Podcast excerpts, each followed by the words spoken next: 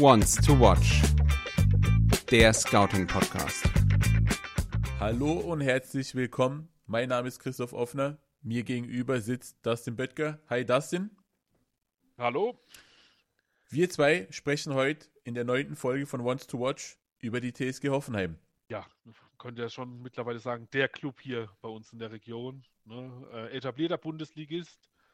Ähm, momentan auch oben mit dabei. Ja, sollte spannend werden. Du sagst es, äh, aktuell oben dabei, ähm, sind Tabellenfünfter nach sieben Spieltagen, fünf Siege, zwei Niederlagen. Letztes Jahr ging es zwar auch relativ ordentlich los. Ich habe mal nochmal nachgeschaut. Nach ähm, sieben Spieltagen hatte man da äh, vier Siege, ein Unentschieden und zwei Niederlagen auf dem Konto. Geendet ist es äh, allerdings nicht wirklich gut. Man hatte zwischenzeitlich 14 Spiele ohne Sieg und hat erst am vorletzten Spieltag den Klassenerhalt perfekt gemacht.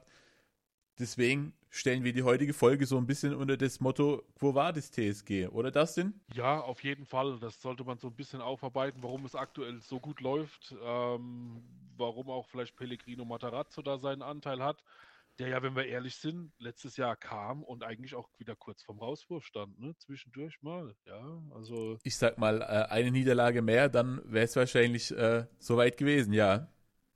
Ja, gebe ich dir recht. Da würden wir heute wahrscheinlich über einen anderen Trainer äh, diskutieren. Aber gut, ist wie es ist. Ähm, Matarazzo ist noch da und hat sicherlich auch seinen Anteil am momentanen Tabellenplatz. Lass uns doch ein bisschen auf Pellegrino Matarazzo schauen. Wie lässt er spielen? Was ist so seine Idee von Fußball? Ähm, ja, generell kann man, glaube ich, sagen, dass er, dass er großer Fan des 3-5-2 ist. Das, das zieht sich eigentlich durchweg. Das hat er das hat er letztes Jahr, als er auch ähm, dann Hoffenheim übernommen hat, ich glaube, bis auf eine Ausnahme in der Niederlage gegen Mainz 05, da hat man, glaube ich, mit Viererkette gespielt, aber ansonsten immer im, im, im 3-5-2, äh, das in, in, in sämtlichen Varianten, die man, die man irgendwie darstellen kann, ja, ein offensives 3-5-2, ein 3-1-4-2, ein 3-4-1-2, ähm, da gibt es ja die, die diverse Varianten, aber Grundkonzept bei Materazzo ist immer das 3-5-2 bevorzugt ein flaches 3-5-2. Heißt also fünf Spieler im Mittelfeld quasi mehr oder weniger auf einer Linie. Materazzo hat seine ersten Schritte ähm, bei der TSG tatsächlich gemacht, bevor er dann später zum VfB Stuttgart gegangen ist. War auch Co-Trainer unter Julian Nagelsmann. Für was steht denn der Materazzo-Fußball? Ist es dieses äh, klassische Gegenpressing, das man von der TSG kennt? Ähm, nicht mehr dieses, dieses wirklich hohe Anlaufen, permanente Anlaufen. Man, man, man ist da ein bisschen reduzierter. Ähm, macht es auch nicht mehr ganz so hoch. Hat es eher ins, ins, ins Mitteldrittel verlagert. Ja, äh, also ich sag mal, ins hohe mittlere Drittel, so, so 30, 35 äh, Meter vom, äh, vom gegnerischen Tor weg. Ja, ähm, aber da ist man eben sehr, sehr effizient. Und, und das ist was, was sich eben jetzt auch durch diese ersten Spiele wirklich zieht. Ja, das ist sehr, sehr auffällig. Wie stellt sich das denn in den Zahlen dar, Dustin? Ja, auch da muss man, muss man ja ein bisschen unterscheiden. Ähm, würde man sich jetzt die reinen Pressing-Duelle anschauen, ähm, die Hoffenheim hat pro 90 oder pro Partie in dem Fall, ähm, würde man auf dem abgeschlagen auf dem letzten Platz liegen, ja, mit, mit äh, knapp über 30 Pressing-Duellen nur pro Partie. Wir haben es aber gesagt, Hoffenheim ist nicht mehr dieses Hoffenheim, das, das hoch anrennt, sondern es eigentlich sehr, sehr intelligent macht. Wie gesagt, im Mitteldrittel, im hohen Mitteldrittel, 30, 35 Meter vom Tor weg. Und da ist man eben extrem effizient. Und wenn man sich da die Werte anschaut, ähm, was, was die Balleroberung beispielsweise angeht, eben die Balleroberung beispielsweise im Mitteldrittel, da liegt man mit, mit 39,29 Balleroberungen ähm, pro Partie aktuell auf dem, auf dem vierten Platz. Das ist schon ein, ein sehr, sehr guter Wert. Ähm, was, was auch ganz spannend ist im, im Übrigen, äh, ist, dass man top in der Bundesliga ist, was, was Balleroberungen nach eigenem Ballverlust äh, angeht in der gegnerischen Hälfte. Ja, ähm, sowohl fünf Sekunden nach eigenem Ballverlust als auch zehn Sekunden ähm, nach eigenem Ballverlust hat man da jeweils den Topwert in der Bundesliga, macht es eben sehr, sehr intelligent und man könnte diese, diese Werte einfach noch weiter durchgehen. Ähm, die haben die meisten abgefangenen Bälle, die meisten abgefangenen Pässe ähm, in der Liga ähm, und sind generell in dieser Kategorie Balleroberung überall eigentlich in, de, in der Top 4, Top 5 in der, in der Liga. Also spricht schon für einen ganz klaren Plan, den man eben genau auf dieser Position im Feld hat. Mit 16 Treffern nach sieben Spieltagen hat die TSG die viertbeste Offensive. Gerade im Angriff läuft es ja doch recht gut, oder? Ja, also die, die, die, die Offensivwerte, da, da hat sich sehr, sehr viel getan. Ähm, da muss man ganz klar sagen. Jetzt muss man natürlich ein, ein, ein bisschen, bisschen einhalten, was, was die Werte eigentlich. Wir haben, wir haben, wir sind ja erst am, am, am Anfang der Saison. Wie gesagt, die, die, die ähm, Daten werden aussagekräftiger, umso mehr Spiele anfallen. Wie gesagt, deswegen ein ein bisschen noch mit Vorsicht zu genießen. Auf der anderen Seite haben wir jetzt auch so viele Minuten äh, absolviert, dass man schon eine Tendenz irgendwie auch äh, aus diesen Daten lesen kann. Und da ist es eben schon, allein wenn wir auf die Tore pro Partie schauen, ja, ist so, dass man aktuell 2,29 Tore macht. Das ist der viertbeste Wert in der Bundesliga. Äh, wenn du es mit der ab abgelaufenen Saison vergleichst, bist du dann nur bei 1,41. Also das ist schon si signifikant, ja, diese Änderung ähm, als, als, als Beispiel. Ähm, was, was auch auffällig ist. Und ähm, das ist wahrscheinlich auch wieder diesem Spielkonzept geschuldet, dass du mittlerweile die Mannschaft bist, äh, die beispielsweise die meisten Freistöße generiert, ja, pro Partie mit ähm, knapp über, über vier Freistößen. Da warst du in der abgelaufenen Saison bei, bei nur 2,65 und ähm, schaffst es da, da auch wieder relativ viele Standards oder Freistöße dann auch zum Torabschluss zu bringen. Da hast du nämlich einen Bestwert in der Liga momentan. 2,29 Freistöße enden mit dem Torabschluss. Im Vergleich zur abgelaufenen Saison waren es nur 1,35, also auch da beispielsweise äh, signifikanter Unterschied, ähm, ja, den man da ähm, bemerkt. Ein Wert, der da auch heraussticht und bei dem man auch Bundesliga-Spitze ist, ist die Goal-Conversion. Also ähm, wie viele Schüsse braucht man äh, für ein Tor? Da sind wir bei einer Rate von 55 Prozent. Das war in der vergangenen Saison bei 38. Also auch da ist die die Effektivität ja äh, eine deutlich andere. Ja, auch, auch das muss man, muss man ganz klar sagen. Die, die, ja, die, die Offensive ist, ist einfach im, im Rollen momentan. Ja, ähm, auch das immer so ein bisschen dieser Wert von, von 55 Prozent aktuell ist schon, schon sehr, sehr hoch. Das muss man auch dazu sagen. Das ist immer so, so ein Anzeichen, dass es, dass es dann doch irgendwann mal einbrechen könnte. Ja, also es ist kein Wert, den man so komplett über eine ganze Saison wahrscheinlich halten kann. Wenn doch, wirst du wahrscheinlich sehr, sehr lange oben mitspielen. Ja, ähm, die Vergangenheit hat aber gezeigt, dass, dass es da meistens ein bisschen nach unten geht. Ähm, aber nichtsdestotrotz, Stand jetzt ist man da die beste Mannschaft der Bundesliga, ohne Wenn und Aber. Ja. Jetzt haben wir viel darüber gesprochen, was in Hoffenheim gut gemacht wird. Lass uns doch mal darüber sprechen, was noch nicht so gut läuft, wo man auch noch Potenzial nach oben hat. Da bleiben wir einfach mal bei der Offensive, die wir eben auch schon gelobt haben. Auch da gibt es natürlich noch ähm, Kategorien, in denen man durchaus besser werden könnte. Und ähm, was sehr, sehr auffällig ist, Hoffenheim ist gerade offensiv sehr, sehr kopfballschwach. Ja, also man hat äh, noch kein Tor gemacht ähm, per Kopf. Okay, wenn du dir auch da andere Parameter anschaust, du, du bringst nur äh, 0,29 Torabschlüsse per Kopf pro Partie ist der schlechteste Wert in der Bundesliga aktuell. Generell sind nur 14 Prozent aller Abschlüsse mit dem Kopf kommen tatsächlich aufs Tor. Auch das ist der schlechteste Wert in der Bundesliga. Also das ist was, da würde ich mal auf jeden Fall dran arbeiten in der Zukunft. Gerade weil man ja auch mit äh, Wout Wekost und Mergin Berisha zwei großgewachsene Stürmer, zwei Targetmans eigentlich verpflichtet hat. Aber ich denke, darauf kommen wir später nochmal zu sprechen. Wenn ich so auf den Statistikzettel schaue, den du mir mit, äh, mitgebracht hast, sehe ich da, dass die TSG im Liga-Vergleich, was die Triplings der eigenen Mittelfeldspieler angeht, ähm, Schlusslicht ist. Ist es auch so ein Indikator dafür, dass man eben nach Ballgewinn versucht, das Mittelfeld dann doch recht schnell zu überbrücken? Ja, also diese, diese Dribbling ist generell so ein, so ein Wert, der man natürlich auch in Kontext setzen muss zu den Spielern, die du hast. Aber generell gehe ich damit. Ähm, wie, wir haben es angesprochen, die TSG versucht, wie gesagt, im Mitteldrittel den Ball zu erobern. Das ist der Plan. Dann hast du eben nur noch 30, 35 Meter vor dir. Und da, das versucht man tatsächlich ähm, sehr, sehr schnell zu überspielen. Ähm, das ist der eine Part. Der andere Part ist aber auch, wenn du dir die, die Jungs anschaust, die im zentralen Mittelfeld spielen. Anton Stach, Fischer Brömmel, Florian Grilic beispielsweise, sind jetzt nicht als die, die Mega-Trippler bekannt, sondern eher Jungs, die ein gutes Passspiel haben, und die das Spiel aber auf eine gute Weise einfach halten können. Und das ist genau das, was Hoffenheim momentan stark macht. Die Offensive haben wir gelobt. Die Defensive steht bei elf Gegentoren nach sieben Spielen. Das ist, ähm, wenn man die Top 8 anguckt, der schlechteste Wert.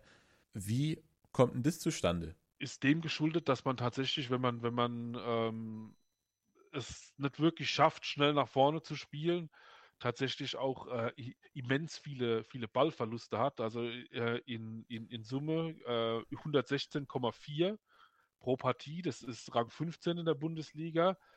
Das lässt sich nochmal runterbrechen, natürlich auf, auf die gegnerische Hälfte, die eigene Hälfte. Wir haben aber hier nochmal einen ganz interessanten Wert.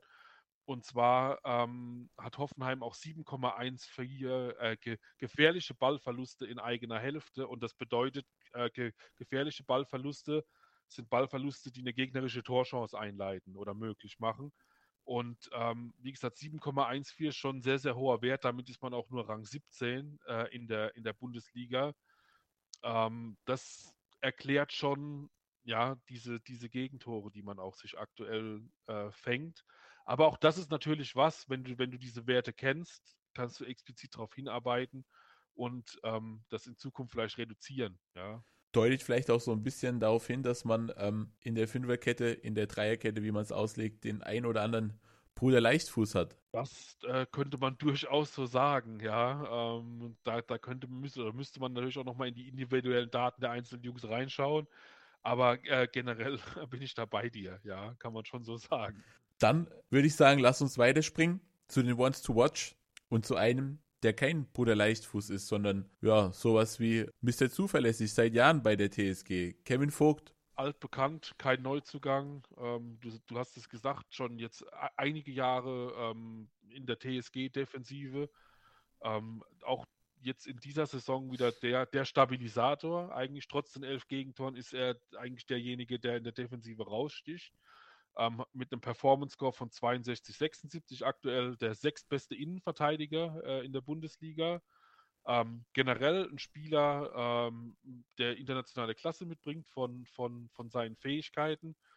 Und ähm, ja, wenn man sich so seine Stärken anguckt, klar, ähm, vielleicht nicht der allerfiligranste Spieler, ne, kommt über Physis, Kopfballstärke, äh, über, über ein gutes ähm, Positionsspiel und bringt natürlich auch dementsprechend viel Erfahrung mit, weil er eben auch ja jetzt schon das eine oder andere Jahr eben im Kraichgau ist äh, bei Hoffenheim. Ähm, hat natürlich auch ein paar Schwächen, auch das bleibt nicht aus, ja. Äh, Schnelligkeit und die Beweglichkeit sind hier zu nennen. In Summe aber trotzdem. Bei 1,94 Meter ist es wahrscheinlich auch irgendwo nachvollziehbar. Genau, kann man, kann man ihm ein bisschen, bis, genau, kann man ihm ein bisschen verzeihen, auch die ganze Geschichte. Wie gesagt, trotz allem äh, schafft er es immer wieder auch da die Defizite ganz gut äh, zu kaschieren. Und ähm, auch da ähm, haben wir mal ein, ein paar relevante Daten äh, uns oder, oder, mitgebracht, die, die wir uns anschauen können. Ähm, was, was ich ganz spannend finde, ist zum Beispiel, dass er, dass er 1,09 erfolgreiche Pässe tatsächlich in gegnerischen 16er bringt. Viertbester Wert in der Bundesliga, ja, äh, kann, kann sich durchaus sehen lassen. Auch fürs, fürs eigene Offensivspiel, das wir so gelobt haben, ist er durchaus ein wichtiger Faktor, hat 13,41 erfolgreiche Pässe Offensivaktionen wäre jetzt der, der zehntbeste Wert äh, unter den Innenverteidigern. Zeigt also, dass er nicht nur zum Verteidigen da ist, sondern auch durchaus jemand ist, der das Hoffenheimer Spiel auch so ein bisschen ankurbeln ja, kann. Auch die 1,72 progressive Läufe je Partie ähm, lässt ja schon darauf schließen, dass er derjenige ist, der in der Abwehrreihe derjenige ist, der mit dem Ball was, was anstellen soll. Ja, der zumindest, ähm, auch wenn er es vielleicht einfach halten soll, die Spielweise, aber zumindest ja. der Antreiber ist, ja, nach vorne und, und dieses Verbindungsglied ins Mittelfeld letztendlich, ja, genau. Umso beachtlicher, da er ja vor der Saison, vor allem nach der Verpflichtung von Attila Scholloy, so ein bisschen als Wackelkandidat galt und ähm, seine Stärken hat er im Spielaufbau, aber wenn man sich seine Defensivwerte anguckt, er gewinnt 72% seiner Zweikämpfe, 75% seiner Kopfballduelle, dann sind es ja auch sehr solide Werte. Ja, also es ist generell, ich sag mal, so ein Typ Innenverteidiger, der bei nichts absolut herausragend ist, aber auch keine wirklich eklatanten Schwächen hat. Ja, er ist hinten abgeklärt. Du hast die Zweikampfwerte angesprochen, hat die mit 72% aktuell den drittbesten Wert mit 75% gewonnener Kopfball den äh, fünftbesten Wert. Und wenn wir uns mal die, die Verteidiger in der Bundesliga anschauen, die Innenverteidiger auch bei anderen Teams, ähm, dann, dann sind das schon echt gute Werte aktuell, ja, ohne Wenn und Aber. Dann hätte ich gesagt, lass uns Kevin Vogt abschließen, lass uns zum nächsten Once to Watch springen. Vielleicht derjenige, der gerade bei der TSG so der Racing Star ist, Maxi Bayer. Genau, Maxi Bayer. Viele hatten wohl schon spekuliert, dass es vielleicht für die A-Nationalmannschaft reichen könnte, jetzt unter Nagelsmann. Hat es final nicht, könnte mir aber durchaus vorstellen, dass er weiter auf der Liste steht und da vielleicht im ein oder anderen Testspiel dann doch mal die Chance bekommt, äh, sich auch zu äh, zeigen. Generell, was, was kann man zu Maxi Bayer sagen? Performance Score von 91, 92, 61, 92 ähm, ist aktuell der zehntbeste Stürmer damit in der, in der Bundesliga, was auch schon was heißen will bei, der, bei den Jungs, die wir da momentan haben, sei es Girassi, Harry Kane, wie sie alle heißen. Ja, da ist schon sehr, sehr viel Qualität vorhanden und äh, Maxi Bayer steht denen auch in nichts nach. Generell in seinen jungen Jahren ähm, ein Spieler, der jetzt auch schon internationale Klasse äh, mitbringt und sich auch noch steigern kann, tatsächlich auch in die gehobene internationale Klasse. Also definitiv auch jemand, der der Nationalspieler werden könnte. Und da bin ich auch mal gespannt, was Nagelsmann macht in den, in den nächsten Spielen, ob er ihn tatsächlich nominiert. Ja. ja. Äh, Maxi Bayer galt ja schon lange als Großtalent, ist, glaube ich, schon mit, mit 16 in den Nachwuchs der TSG gewechselt, war dann die letzten beiden Spielzeiten ausgeliehen an Hannover 96.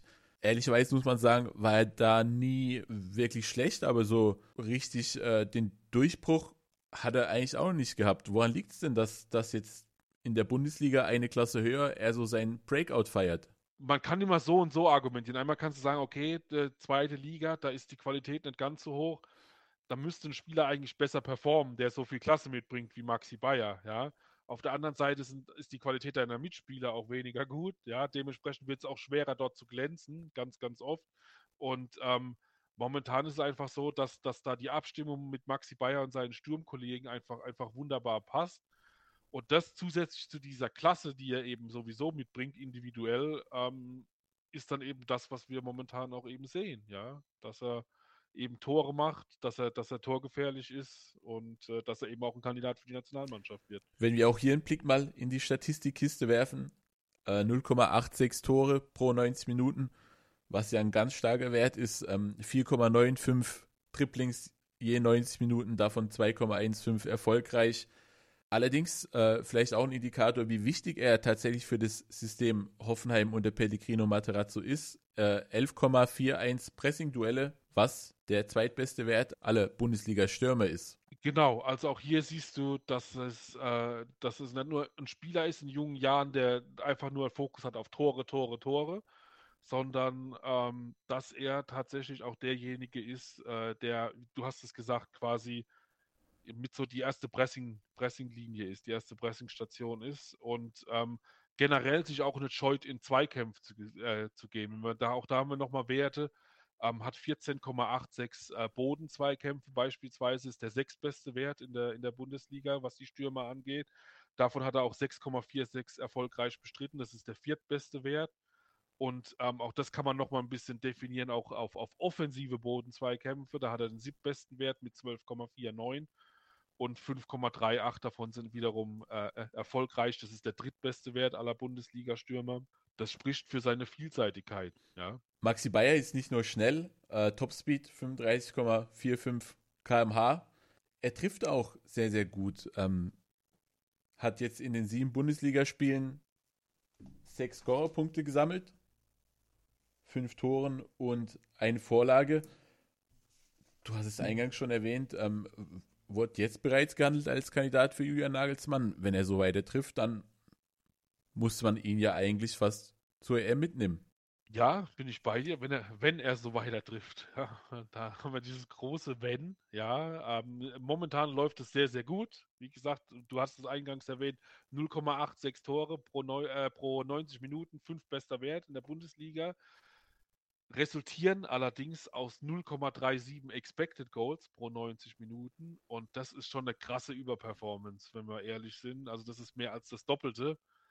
Und das wiederum, wenn man sich so diese Expected oder wenn man sich mit diesen Expected Goals Werten im, im Verhältnis zu den, Torwerten äh, an, äh, auseinandersetzt und das anschaut, ähm, dann eher ein Indiz, dass ähm, Bayer dann über kurz oder lang doch ein bisschen einbrechen wird, was, was die, die, die Tore angehen wird. Ähm, das ist die berühmte Regression zur Mitte, bekannt aus der Mathematik. Äh, Und äh, da werden wir wahrscheinlich ein, bisschen, bisschen weniger von ihm sehen. Nichtsdestotrotz hat er, hat er die Qualität, um auch äh, so Nationalspieler zu werden unter Nagelsmann. Ja. Dann lass uns weiterspringen zu einem jungen Mann, der bereits in der Nationalmannschaft gespielt hat, Anton Stach. Ja, ähm, Neuzugang ähm, bei, der, bei der TSG. Ähm, du hast es gesagt, hat, glaube ich, schon zwei Länderspiele, ja, zwei. wenn ich es richtig im Kopf habe. Ähm, denke, da wird auch noch das ein oder andere mit dazukommen zukünftig. Ähm, zentrales Mittelfeld, seine, seine Primärposition, Typ Balleroberer. Ähm, sein Performance-Score von 61,50 ist der siebtbeste im zentralen Mittelfeld in der Bundesliga. Von seiner Qualität her ein, ein Spieler absolut internationale Klasse, geht in die gehobene internationale Klasse zukünftig.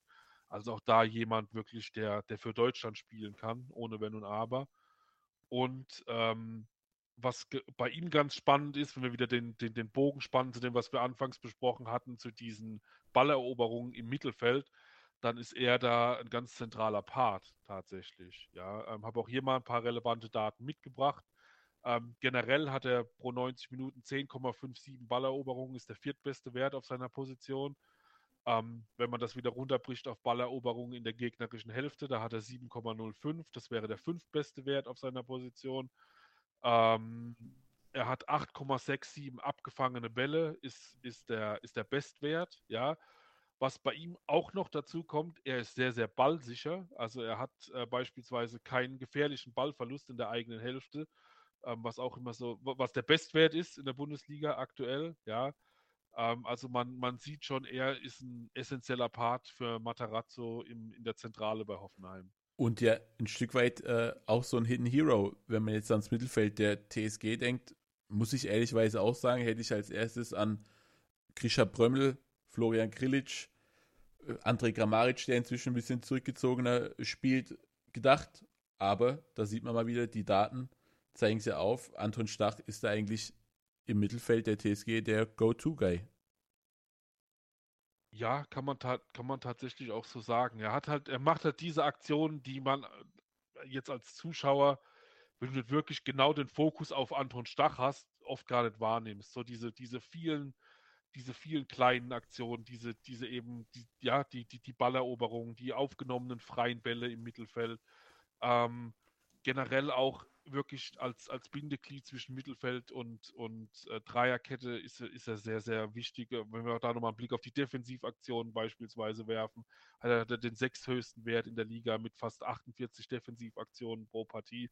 Davon auch wiederum äh, über 35 äh, äh, erfolgreich, was, was der Bestwert ist. Also man sieht, er ist ein, er ist ein Allrounder im Mittelfeld, ähm, macht, macht vieles einfach, und einfach meine ich wirklich positiv in dem Sinne. Und das hilft Hoffenheim enorm. Ja. Einfach ist im Fußball ja meistens eigentlich äh, gut. ja, ich, da, da, generell bin ich da absolut bei dir. Wenn Leute Fußball schauen, die, die erwarten immer das Besondere, ne? Dass du irgendwie, was weiß ich was, acht Spieler nacheinander tunnelst, äh, dann per Fallrückzieher aufs Tor schießt, ja, mal übertrieben gesagt. Ähm, das wirst du von, von, von Stach nie sehen, ja. Das ist so, ein Typ, wie gesagt, einfach und da kann man sich an den Einfachheiten des Fußballs erfreuen und äh, das macht er sehr, sehr gut und äh, ja, ist, wie du so schön gesagt hast, so der, der, der, der Go-To-Guy und auch der Hidden Hero bei Hoffenheim. Dann Anton Stach definitiv im Auge behalten. Dann wir drei Ones to Watch. Dustin, lass uns mal zu einem One Not to Watch kommen. Wout Wekost. Ja, Wout Weghorst, äh, bekannter Name, ne? Stürmer, ähm, bekannt aus der Bundesliga VfL Wolfsburg, bekannt auch durch die ein oder andere dubiose Corona-Äußerung, kann ich mich noch dran erinnern.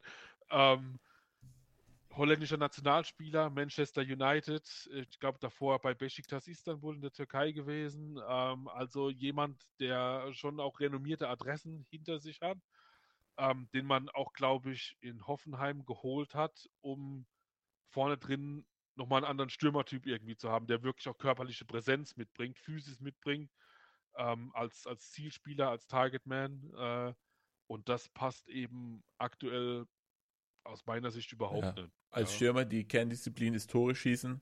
Da steht noch eine Null bei Wout Wekost im Statistikbogen. Pellegrino Materazzo sagt trotzdem über Wekost, dass er gegen das gegnerische Angriffspressing enorm wichtig ist, ähm, dass er viele Bälle gut festmacht und auch ohne Torerfolg sehr wichtig für die Mannschaft ist. Gehst du da mit, Dustin? Ähm,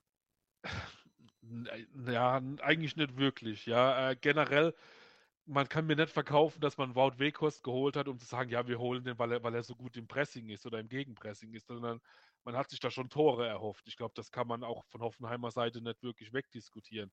Generell, für mich als jemand, der sehr, sehr viel mit Daten arbeitet, ist es so, ich, ich würde diese Tore gar nicht mal in, in, Betracht ziehen. Mir macht ein Wert noch sehr, sehr viel mehr Sorge und das sind die Expected Goals. Ja, ähm, generell ist es so, um einen kleinen, kleinen Abstecher zu machen, Tore im Profifußball sind zu fast 50% Zufall. Ja, das ist also kein Wert, den ich mir ausgedacht habe, sondern es gibt Studien dazu, renommierte Spoho in Köln, TU München, ähm, die alle darauf geforscht haben. Sprich, du kannst es als Stürmer nur zu 50 Prozent beeinflussen, was tatsächlich passiert, nachdem du aufs Tor geschossen hast.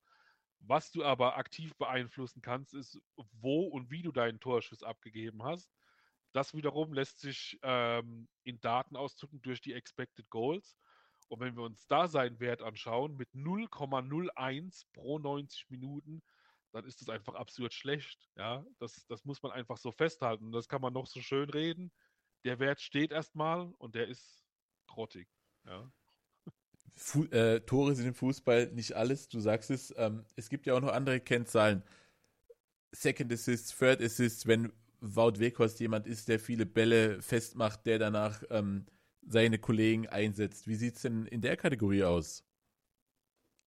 Ja, wir können uns da auch mal noch, noch andere Sachen ähm, rauspicken. Es gibt ja beispielsweise den Wert der Expected Assists auch. Auch da ist nicht viel besser. 0,11 Expected Assists pro 90 Minuten ist Rang 19 in der Bundesliga von allen Stürmern. Ähm, was haben wir noch? Torschussvorlagen 0,62 für die Mitspieler. Das ist Rang 25 in der Bundesliga. Du merkst, wo es hingeht. Ja. Ähm, schauen wir uns die, die sogenannten Second und Third Assists an. Ähm, du, du hast es gesagt. Ähm, auch da ist es so, dass er weder einen Second Assist noch einen Third Assist gespielt hat. Die werde also bei 0,0 pro 90 Minuten. Rang 36 in der, in der Liga, was, was, die, was die Stürmer angeht. Ähm, was schauen wir uns denn noch an? Wie, wie oft wird er angespielt, ist Beispiel auch nochmal so, so, so ein Wert. Ähm, weil, weil Matarazzo ja gesagt hat, dass er von den Mitspielern ähm, des Öfteren mal äh, ge gesucht wird.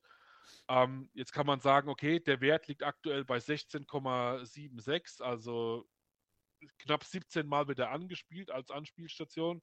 Ist der neuntbeste Wert äh, in, der, in der Liga. Jetzt könnte man zum Teil mit Matarazzo mitgehen. Schauen wir uns aber mal so wirklich die relevanten ähm, Kontakte an dann bekommt er nur 1,24 Pässe beispielsweise in, im gegnerischen 16er und das wiederum ist Rang 33 in der Bundesliga. Und das ist einfach ein Wert, der schlecht ist. Ja. Ja. Statistiken lügen nicht, Zahlen lügen nicht, deswegen will ich da auch nicht widersprechen. Wahrscheinlich schnürt er jetzt am Samstag gegen Eintracht Frankfurt einen Hattrick. Genau, und dann, dann ist, ist alles wieder gut. Dann haben wir einfach Stuss erzählt, ja, und haben sowieso keine Ahnung. Ähm, generell, mich würde es ja freuen, wenn er treffen würde, um Gottes Willen, ja. Es ist ja nichts, wir wollen ihm ja auch gar nichts Schlechtes wünschen, ja. Da sind wir weit von entfernt. Nur mit den Daten aktuell sehr, sehr schwierig. Aber wir wissen auch im Fußball, keine Serie hält für immer. Ne? So von daher warten wir mal ab, was passiert. Das sind, wir haben die Folge unter das Motto Quo Vadis TSG gestellt. Wo geht's denn hin, deiner Meinung nach? Ja, generell wünscht man sich ja, dass, dass, dass ein Club hier aus, der, aus unserer Umgebung auch, auch oben mitspielt, ja, bei, bei, den, bei, den, bei, den, bei den großen Clubs, so will ich es mal nennen, ja. Ähm, mir macht tatsächlich ein Wert ähm, auch relativ große Sorgen, was eben den aktuellen Tabellenplatz angeht und wo es hingehen könnte. Ähm, Hoffenheim momentan mit 15 Punkten Tabellenfünfter, haben wir anfangs angesprochen.